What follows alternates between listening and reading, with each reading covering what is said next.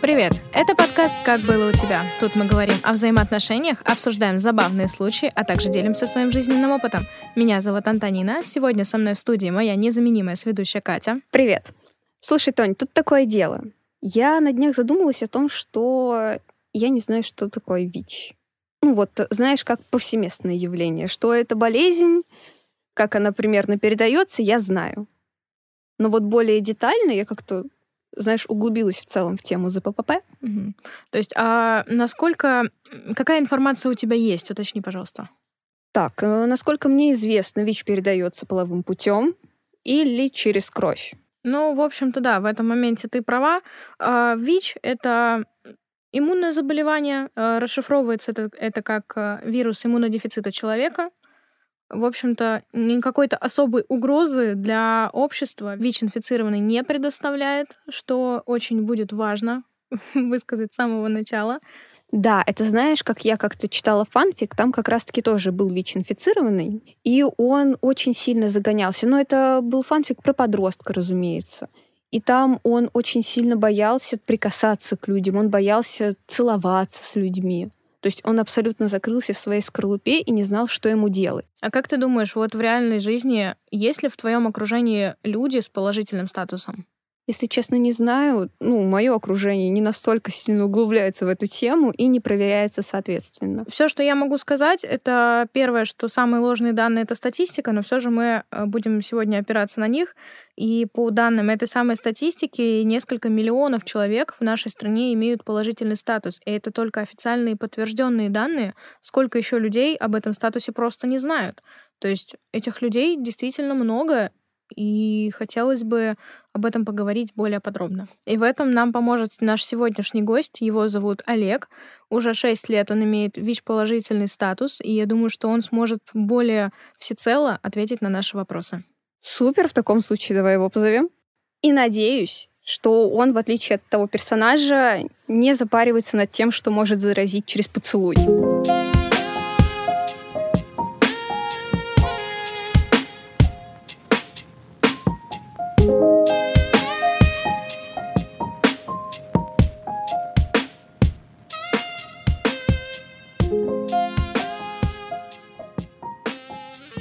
Привет, а, меня зовут Олег, а, мне 28 лет, я ВИЧ-активист, модель, актер, певец и а, просто повар по образованию.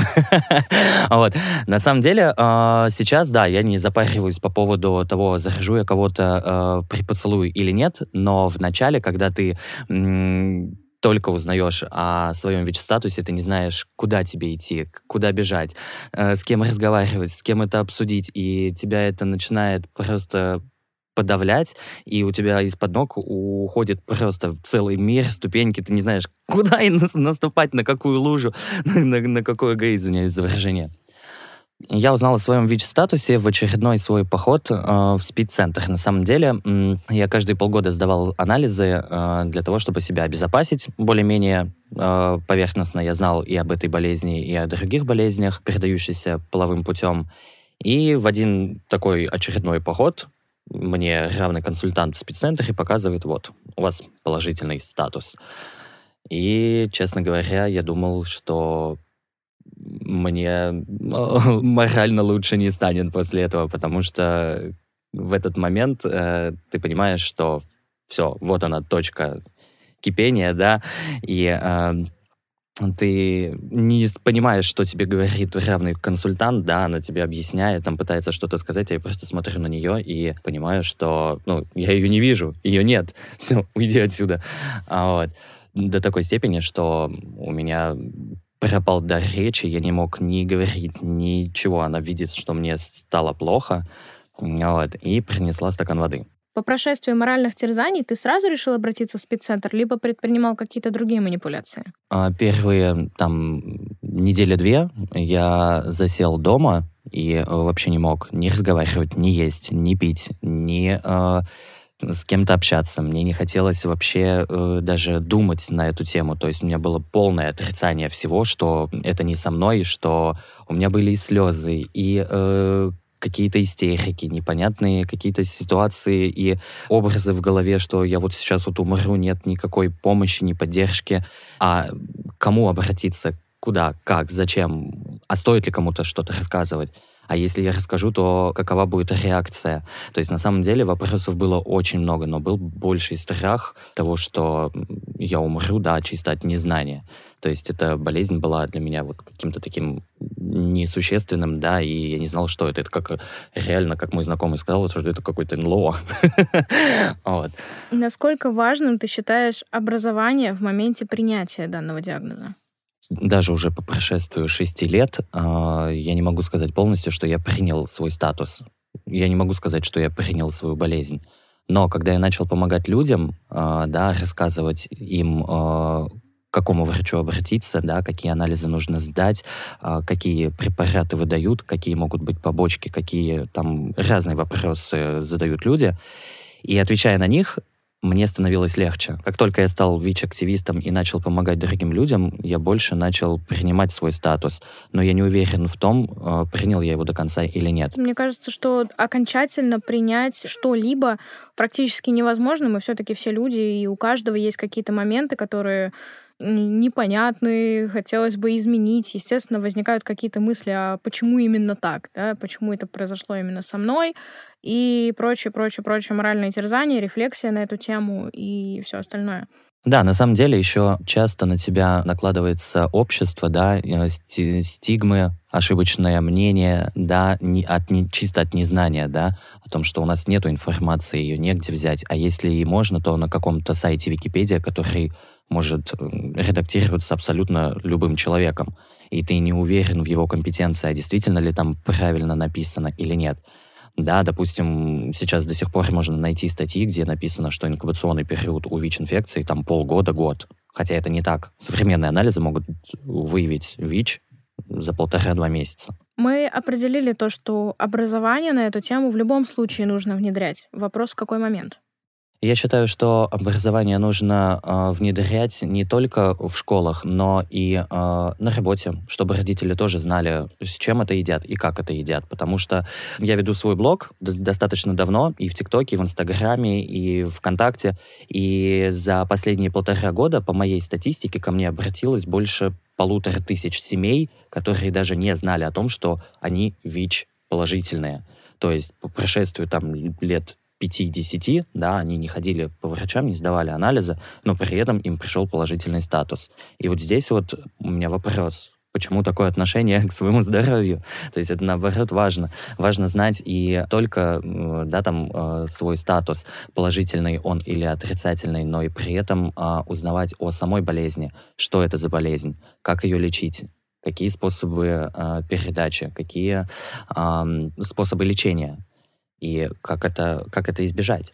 Сможешь сейчас в двух словах провести небольшой ликбез? А, да, почему нет? А, например, а, если говорить о способах передачи, то это везнозная кровь, а, маточное молоко матери при беременности, при родах а, и инъекция от человека к человеку.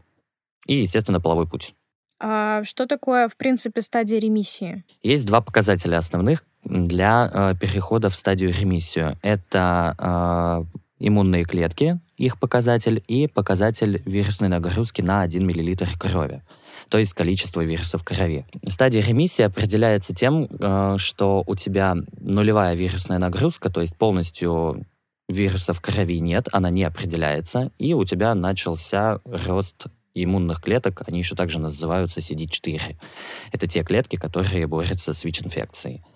Если эти два показателя в норме, то все, можно считать, что у тебя стадия ремиссии ВИЧ-инфекции. И то есть, находясь в данной стадии, ты, по сути, не можешь даже никого заразить? Да, все верно. То есть э, при большом желании, даже при а, самом большом желании передать ВИЧ э, ты не сможешь. Вот. А что нужно для того, чтобы все-таки выйти в эту стадию? Начать принимать терапию, начать лечение, срочное лечение, поскольку сейчас Всемирная организация здоровья э, выпустила новые рекомендации о том, что как только у тебя пришел положительный ВИЧ-статус, то тут же нужно начинать лечение. Вот. А не тогда, как э, у тебя ухудшится состояние здоровья. То есть сразу после того, как ты получаешь э, результаты анализов с положительным тестом на ВИЧ, тебе нужно сразу обратиться в спеццентр, правильно? Да, на самом деле это будет самый лучший вариант исхода событий, поскольку чем чаще, чем быстрее ты начнешь э, лечение, тем быстрее твой организм э, будет здоровым. А что ты можешь сказать по поводу компетентности медработников спеццентра? На самом деле, когда я пришел э, первый раз в спеццентр уже с положительным э, анализом, я на самом деле был немножко в шоке ко мне подходит врач и говорит, о, новенький. У меня ну, такой шок, в смысле новенький, в смысле еще один. Я такой стою и не понимаю, как это вообще, ну там все такие радостные, все такие э, возбужденные, все такие, о, новенькие. Каждый говорит типа, о, а ты что, к нам? Ну давай, добро пожаловать. И я сижу, я понимаю, что у меня полная депрессия, что мне, э, как вы можете улыбаться, как вы можете э, говорить об этой болезни вот, ну, настолько легко. Но у меня тут трагедия, у меня тут нету земли под ногами, то есть все, куда мне идти, что мне делать, а вы тут еще и угораете, ну, в смысле, это как вообще? Ну, и для меня это был, на самом деле, полный шок. То есть...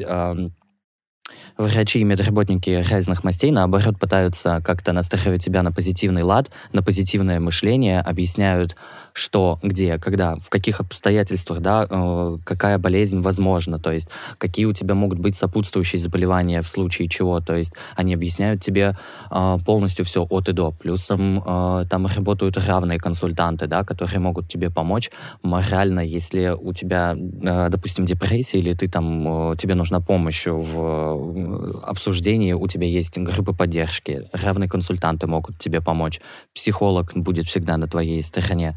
То есть, если у тебя будет какой-то вопрос, ты можешь даже позвонить своему лечащему врачу и э, его задать, либо написать в чате. Ну, во всяком случае, у меня такая история была с моим лечащим врачом. То есть до сих пор, да, уже, уже прошло 6 лет, она меня ведет, она меня лечит, вот. И э, на любую болезнь она может мне ответить и сказать, что с чем можно там сочетать или нет.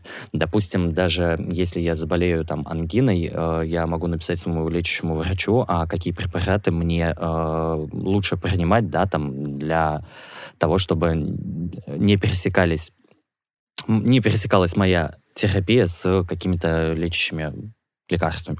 Лечащими лекарствами. Боже, что, что я сказал, блин, а? а то есть даже если брать а, какие-то болезни, если я там, допустим, заболел или простудился, и мне нужна консультация моего а, инфекциониста, я могу ей написать в WhatsApp либо в Telegram а, и задать нужный вопрос для того, чтобы подобрать правильное лечение, чтобы это не было никаких пересечений между терапией и лекарствами. Вот. А с какими-то обратными ситуациями, то есть э, с отказом, испугом и незнанием ты встречался со стороны тех же самых медработников?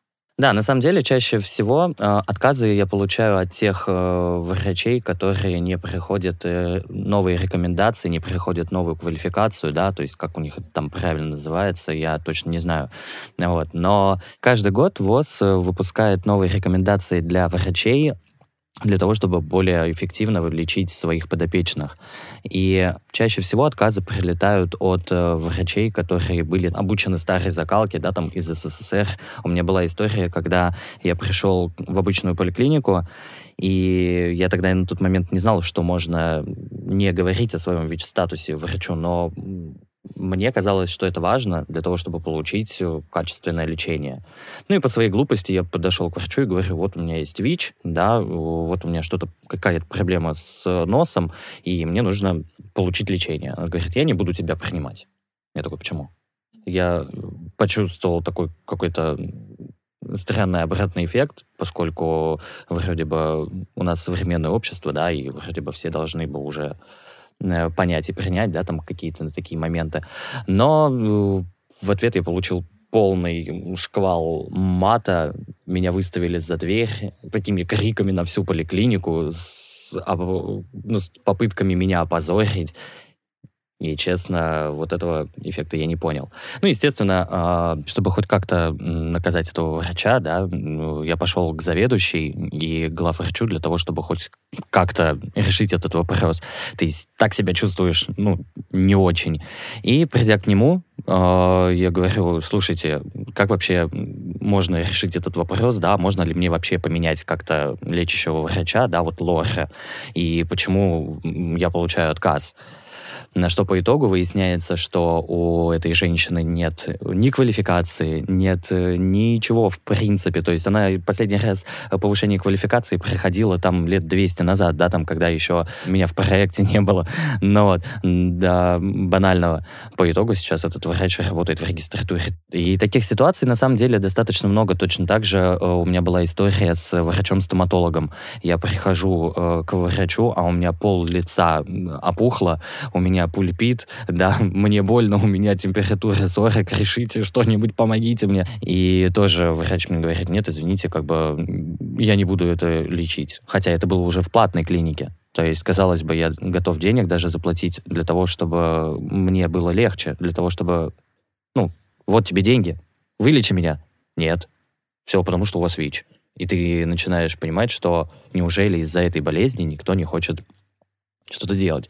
Вот поскольку ты и так э, себя чувствуешь полностью вот поникшим, подавленным, да, и когда еще и врачи, казалось бы, знающие люди должны хоть как-то с пониманием относиться к подобного рода болезням, но нет, и ты получаешь еще больше такой, такую галочку, так сказать, такую запятую. Значит, что-то не так, быть может, она действительно такая опасная болезнь, быть может, действительно я там что-то... И ты ну, ты просто еще больше загоняешься, ты еще больше в панике. Когда ты выходишь из медучреждения, будучи без того в подавленном состоянии, как ты раньше с этим справлялся и как справляешься сейчас? Сейчас я просто знаю свои права, я знаю свои возможности, я знаю, что сейчас э, я буду просто идти на пролом и добиваться того, чтобы, да, меня э, принял врач что-то или иное, чтобы не сделали ту или иную операцию или ту или иную услугу, либо просто буду искать уже э, клинику, которая будет лучше.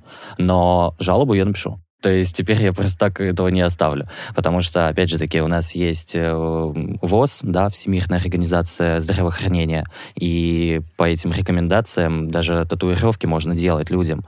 То есть ты не заразишься от того, что ты сделаешь ноготочки или татушку, или там брови, или ламинирование, да, э, ты от этого не станешь ВИЧ положительным. Вот. А в какой момент произошел именно этот перелом к принятию и умению постоять за себя в таких ситуациях? А, по большей части это произошло после того, как я начал изучать э, более углубленно этот вопрос не только со стороны да, а, пациента, но и со стороны э, врача более-менее.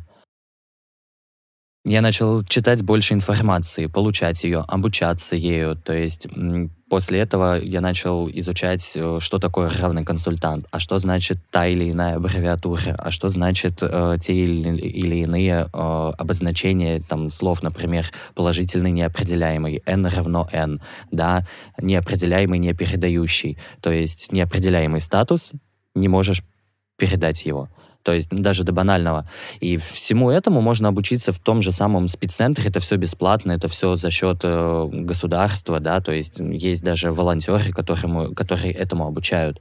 И изучая все это, я начал более-менее как-то понимать э, и принимать себя, что ли. И когда я вижу других людей, которым точно так же нужна помощь, и оказывая ее, я более-менее как бы помогаю и себе в этот же момент. Но тут тоже э, есть и обратная сторона, когда ты часто слушаешь э, чужие проблемы, да, ты пытаешься им помочь, но при этом ты не решил свою проблему, да, там, с психологом, либо еще с каким-то аналитиком, или с гештальт-психологом, неважно.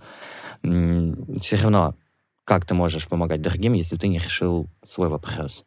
На мой взгляд, ты можешь изучить самого себя, только общаясь с другими людьми, правильно? Тоже с этим согласен, поскольку, помогая другим, ты узнаешь себя. Это так же, как э, учитель учится у ученика. Да, ну потому что ты никогда не узнаешь свою реакцию на ту или иную ситуацию, пока ты в нее не попал. Попасть в какую-то нестандартную для себя ситуацию, находясь в четырех стенах, очень сложно.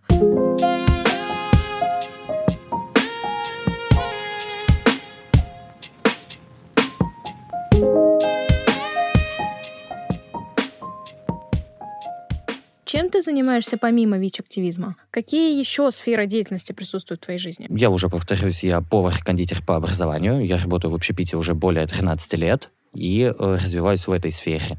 Но это больше такой, это больше за стабильность. А так, если из творческих, то я модель, актер, певец. То есть у меня также есть и регалии, и заслуги. Тут можно на самом деле описывать и рассказывать очень-очень-очень долго. Эти сферы, как мне кажется, они более лояльны в этом плане, чем любые другие. То есть там больше открытых людей, там больше э, какого-то позитива. Ты настраиваешься на какой-то вот такой вот позитивный лад и э, работу над собой. То есть ты знакомишься с людьми, и когда люди узнают о твоем ВИЧ-статусе, да, и они смотрят на тебя сначала в шоке, а потом, а, нет, да, круто. Но он еще и, и модель, вообще круто. Ой, а он еще и поет. То есть, ну, как-то так. Как ты думаешь, насколько сильно может усложнить жизнь э, открытость своего ВИЧ-статуса? Тут палка о двух концах. Э, я, не, я совру, если я скажу, что я не получаю отказы в работе. Меня даже увольняли э, с работы. Мне напрямую работодатель говорит, буквально пару дней назад, э, ты портишь имидж компании, но при этом отработай две недели. В смысле? То есть мне еще две недели э, испортить имидж твоей компании, как я могу своим положительным статусом портить имидж твоей компании. Ну, то есть у нас до сих пор от незнания люди боятся, что это имидж, что это как-то портит что-то или тому подобное. Это так же, как э, Ашан в свое время начал принимать на работу людей с ограниченными возможностями. Люди, стоя на кассе, начали обсуждать там еще что-то. И вот этот контингент, вот это вот непонимание, непринятие другой какой-то стороны, да, э, является каким-то какой-то порчей твоего имиджа. С чем это связано, я тоже не могу понять.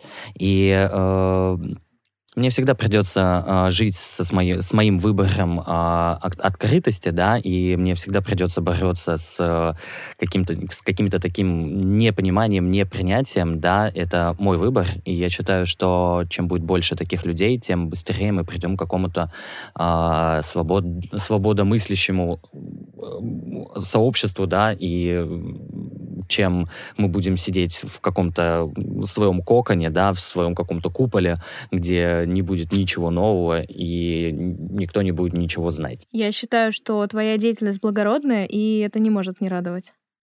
Спасибо. Если брать примерно, то за последние 30 лет из вот этого кокона незнания, непонимания, страха и прочей э, стигматизации, что это не с нами, это где-то с ними, это они плохие, у них все так вот ужасно, а у нас идеальное общество, да, и как бы слава э, вождю. народов. Но тут да, тут на самом деле, э, как э, вот эта знаменитая фраза «рыба гниет с головы», это так оно и есть, поскольку если бы на верхушке где-то там говорили бы чаще о э, таких болезнях, как гепатит, ВИЧ, сифилис, да можно перечислять их до бесконечности. И э, о них не говорят э, на телевизоре. То есть, когда ты последний раз слышал о новостях, да, там, про ВИЧ э, в той же самой программе «Время», да, об этом не говорят, потому что это неинтересно людям, это не приносит ни лайки, ни репосты, ничего. Вот. Ни какой-то кон- конверсии.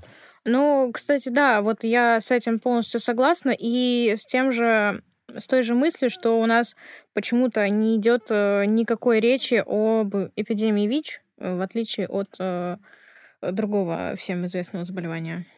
Да, на самом деле, тут э, я не буду говорить о цифрах, на самом деле они э, пугают, и неофициальные данные тоже, тоже пугают. Например, э, то, та же самая стигмация, да, и стигма, что э, ВИЧ-инфекция и различные другие ЗПП — это болезнь ЛГБТ-сообщества э, и ЛГБТ-меньшинств. Нет, на самом деле это не так. Тут Спорить можно очень долго, а статистика, она есть статистика. Если кто-то хочет поспорить, да, у меня очень много было споров и с ВИЧ-диссидентами, и с многими другими ребятами, да, и с гетеро-парами о том, что ну, вы же ЛГБТ-представители, поэтому у вас и э, болезней больше. Нет, нет, у всех болезни одинаковые, все также болеют раком, все также болеют и э, сахарным диабетом. И Тут да, тут на самом деле можно говорить и спорить об этом на постоянной основе, но истина она одна. Организмы у нас у всех разные, просто у кого-то это будет быстрее, у кого-то медленнее, да, ты можешь с положительным ВИЧ-статусом и не зная о нем проходить до 15 лет, и у тебя не будет никаких симптомов. И пока ты не сдашь кровь, пока ты не сдашь анализ, ты об этом не узнаешь. Неважно, сколько тебе лет, 50, 40, там, если ты ведешь половую жизнь, знать о своем ВИЧ-статусе должен каждый.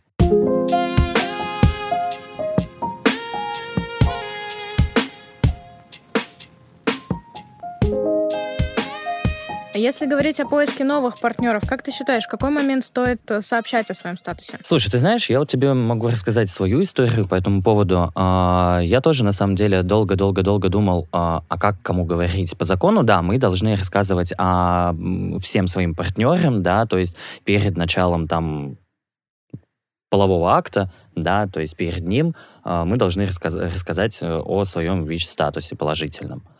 Вот. И, естественно, как бы я и рассказывал, и получал разные отклики. Сразу же тут же твердое нет. Потом э, наоборот, слушай, да, мне все равно там и э, все хорошо, самое главное, что ты на таблетках. И таких людей было чаще почему-то. То есть э, я не знаю, с чем это связано, но у меня не было проблем с какими-то отношениями или да, там, с половой жизнью. То есть все было в порядке. Но и был такой негативный опыт, естественно, то есть э, было неинтересно, да, там людям общаться, да, в дальнейшем после того, как они узнали о том, что у меня есть положительный ВИЧ-статус. При знакомстве с новым человеком в какой момент будет уместнее сказать про свой положительный статус? Тут на самом деле э, всегда по-разному, поскольку ты не всегда можешь говорить за человека, и ты не всегда поймешь, э, а точнее никогда ты не поймешь э, о его реакции, да, о э, том, что он тебе скажет в ответ на твой статус положительный, да, э, и и куда этот вопрос по итогу приведет. Тут сложно сказать, э, ну, то есть, привет, у меня ВИЧ-статус. Это тоже может кого-то оттолкнуть, а кого-то наоборот. Я, допустим, всегда говорю в открытую, меня во всех соцсетях написано о том, что я ВИЧ положительный, да, что сразу обозначаю, что вот у меня такой ВИЧ-статус. И это просто моя позиция. Я к этому не сразу пришел, э, да, там, в течение трех лет, и потом сделал вот такой выбор, что я сделаю, да, вот такой вот большой каминг-аут, да, в плане э, своей болезни, и все. Зато теперь я, мне не приходится перед кем-то оправдываться, отчитываться или еще что-то. Здесь я чувствую какую-то прям свободу, свободу выбора, да, и прежде всего свободу выбора тому человеку, который мне напишет, а стоит ли со мной общаться или нет. Тут уже решение принимает он сразу же. А я избавился от того, что от гнета вот этих вопросов, а будет ли он со мной общаться, а будет ли ли она со мной общаться, будет ли она со мной дружить после этого. Все, все, этот вопрос отпадает. А раньше, да, там, когда три года назад, да, там даже, да нет, раньше, шесть лет назад, когда у меня только появился ВИЧ-положительный статус, да, от меня отказалась и семья, родня, друзья, то есть я остался один наедине со своей болезнью. Ну, вот. А сейчас этого нет. Сейчас э, я чувствую полную свободу действий, свободу выбора, да, и человек сам принимает решение, общаться со мной или нет. Но я больше не вижу этих отказов, я больше не вижу вот этих вот речей, да, я больше не вижу вот этих э, и не слышу этих диалогов за спиной, а стоит ли выкинуть посуду после него, да, то есть до банального было даже такое. То есть, а есть какая-то история прям вот максимально неадекватной реакции на подобный камин -аут? А, да, моя родная тетя не пускает меня до сих пор на порог ее дома. Она боится, что я захожу ее детей. То есть она мне сказала, чтобы я больше никогда не появлялся на ее пороге, поскольку я не хочу, чтобы мои дети из-за тебя пострадали. Это была цитата.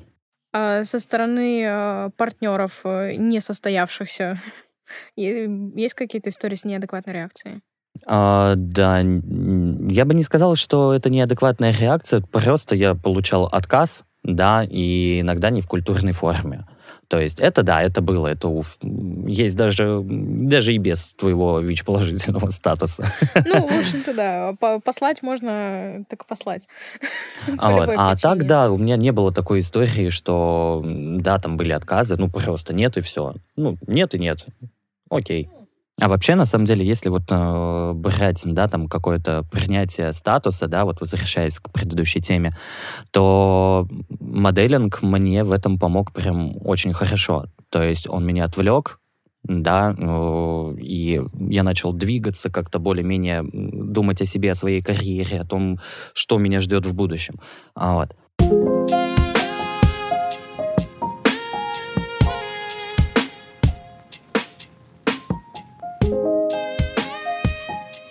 А в какой момент ты, в принципе, принял решение двинуться в эту сферу? А, на самом деле, а, мне всегда была интересна тема съемок, и у меня были много знакомых фотографов, много знакомых видео, видеографов, да, которые работали в этой индустрии, там, в моделинге, в кино и еще что-то. И мне интересно было какое-то изнутри. То есть я начал искать информацию, я начал искать э, какие-то модельные школы, модельные курсы, еще что-то, и получил шквал отказов просто потому, что у тебя маленький рост. Стандарт для модели моделей парней это метр восемьдесят шесть. А в редких случаях берут метр восемьдесят четыре. Это если брать рынок Китая, да, Азии и вот в таком ключе. Но если ты едешь э, в Америку либо в Европу, там стандарт метр восемьдесят шесть. Ниже просто не возьмут. Объясню почему. Это из-за того, что все дизайнеры шьют одежду на метр восемьдесят восемь и выше. То есть просто вот эти вот дылды и вешалки для одежды, на них просто лучше смотрится одежда. И да, ты можешь купить Гуччи штаны, да, обрезав их под метр шестьдесят пять, но просто у тебя есть деньги на это, а, а, но никто не будет замечать, да, что у тебя коленка уже, да, ушла в, в стопу. Вот. А вообще, если так, то, да, моделинг мне помог в более-менее, так сказать, отвлечься от э, ВИЧ-инфекции, вот, mm-hmm. от э, своего статуса. А у тебя есть какая-то конкретная история из сферы моделинга? На самом деле э, таких э, историй прям очень много. Э, конкуренции много, да, и но то, что мне понравилось э, на всяких кастингах, либо на тех же самых э, показах, у нас нет э, того, что показывали в фильмах, да, что кто-то тебе стекла в ботинки забрасывает или еще что-то. Надменное лицо других конкурентов, да, оно есть, да, там тех же самых моделей но не то, как показано в фильме. То есть у нас в Питере более такое комьюнити, которое дружественное. Ты забыл там те же самые пару трусов, носков или еще что-то тебе дадут. То есть есть у нас даже э, место, где все затариваются трусами, носками. Это наша опрашка. все модели затариваются там. если что, если вам как чего-то не хватает, то go на опрашку, говорю по своему опыту. Под любой показ, под любую, под любую фотосессию одежду можно найти там и по дешевке. А вот. И э, да много таких историй, например, как мы снимали клип Айовы и Эрсака да, на э, мосту, где нам перекрыли полностью мост, и у нас был большой каст, там было 45 машин, и э, мы всю ночь просто снимались, да, как бы в минус 10. Э, бывали истории, где меня могли посадить в плюс 6 в Финский залив в костюме, и ты там два часа сидишь и морозишься полностью. Таких, на самом деле, историй ради искусства прям очень много. То есть э, бывало такое, что мне пришлось покраситься полностью в блонд, да, и под один проект, а на следующий день мне нужно было пока взять и сбрить все это долой, все долой. Вот, и быть э, выбритым. То есть таких историй прям очень много.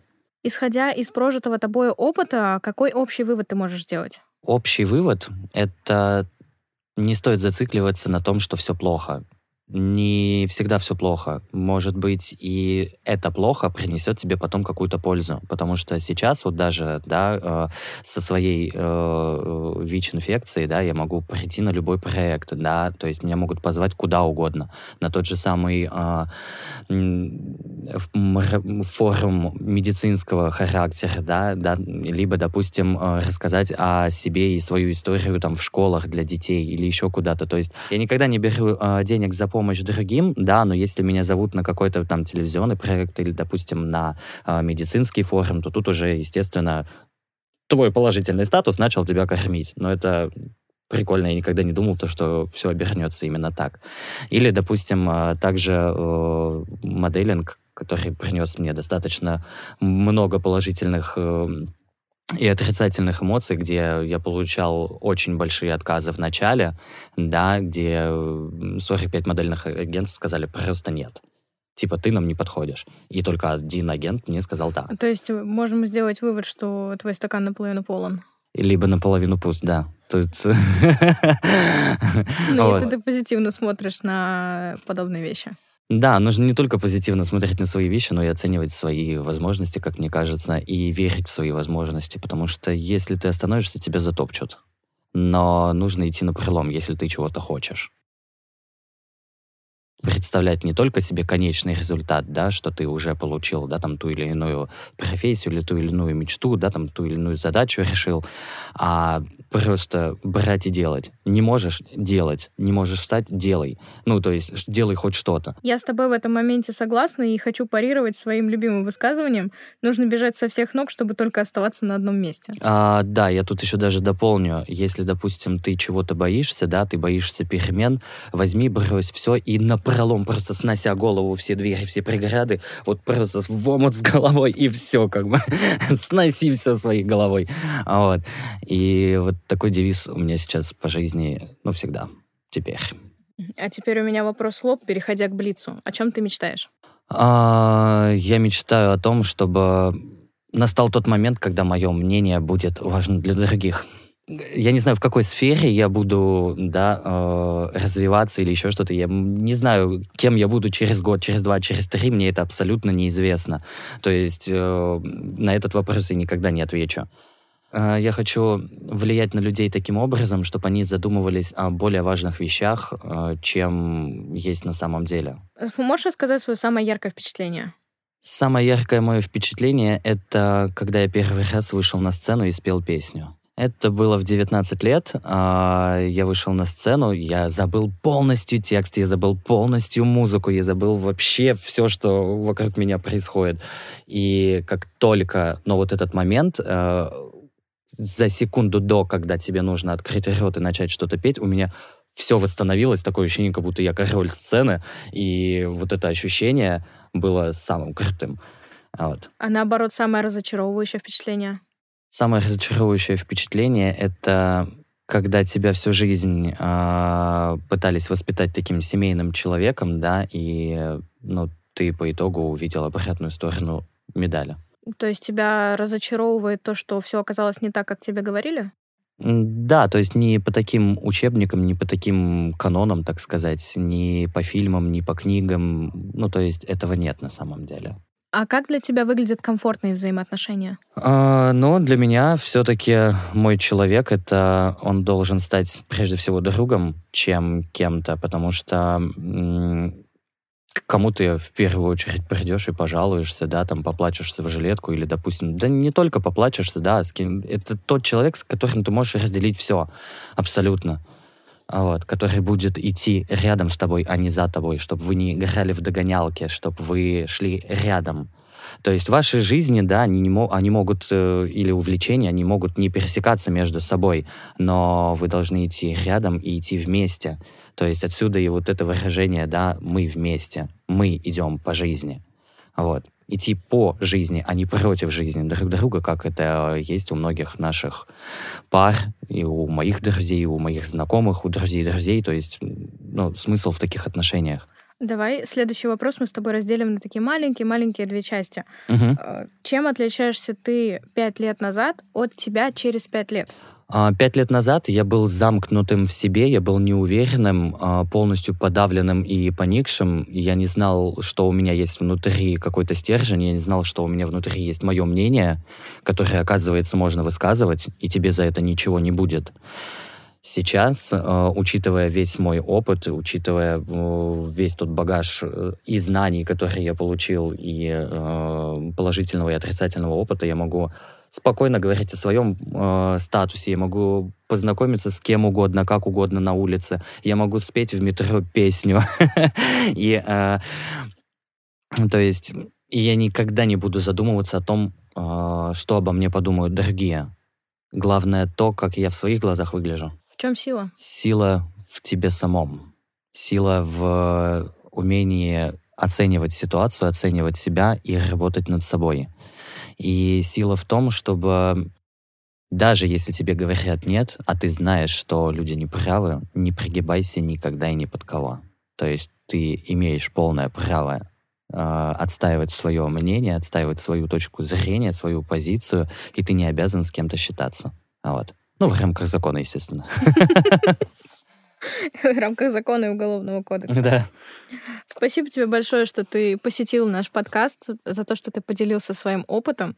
Мы с радостью будем ждать твоих будущих, как творческих, так и, и не только творческих, но и стабильных свершений. Окей. Я не знаю, как закончить. Это вечная проблема. Это вечная проблема закончить?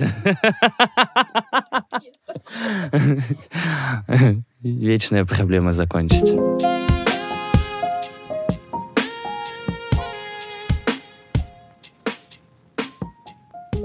Итак, подводя итог, что ты думаешь? А, Я думаю, значит, первое, а, надо проверяться. Безусловно. Второе, надо проверяться обязательно. Безусловно. Я, в общем-то, была в этом уверена еще и до беседы с Олегом. И хочу послушать твои выводы. Исходя из того, что я услышала, да, жизнь ВИЧ-положительного человека не так сильно отличается от жизни обычного, в кавычках, человека. По большей части различие как раз-таки в том, что это угнетенная группа людей. Единственный момент, который можно здесь выделить, это прием терапии. Но это лечение точно так же, как и от любой другой болезни. Если это ВИЧ, то это не значит, что это приговор, и все, и мы все умираем, и все страшно и ужасно. Нет. Господи, ты от ОРВИ больше вреда нанесешь э, окружающим тебя людям, нежели будучи ВИЧ-инфицированным. Поэтому вся негативная история, негативная коннотация — это исключительно социальные моменты, с которыми надо бороться и с которыми будут бороться, продолжать такие люди, как раз-таки, как Олег, то есть активисты. Я только безумно рада тому, что все таки активизм в этой сфере развивается. А я рада, что ВИЧ-положительные люди находят себе как раз-таки сторонников и друзей, которые относятся к этому без предубеждений. Да, я с тобой полностью согласна. Всегда важно найти человека, который тебя поймет, поддержит и примет таким, какой ты есть. Да. Замечательно. Тогда на этом мы заканчиваем. Данный выпуск записан на студии «Почитай». И всем пока-пока. До новых встреч. Пока.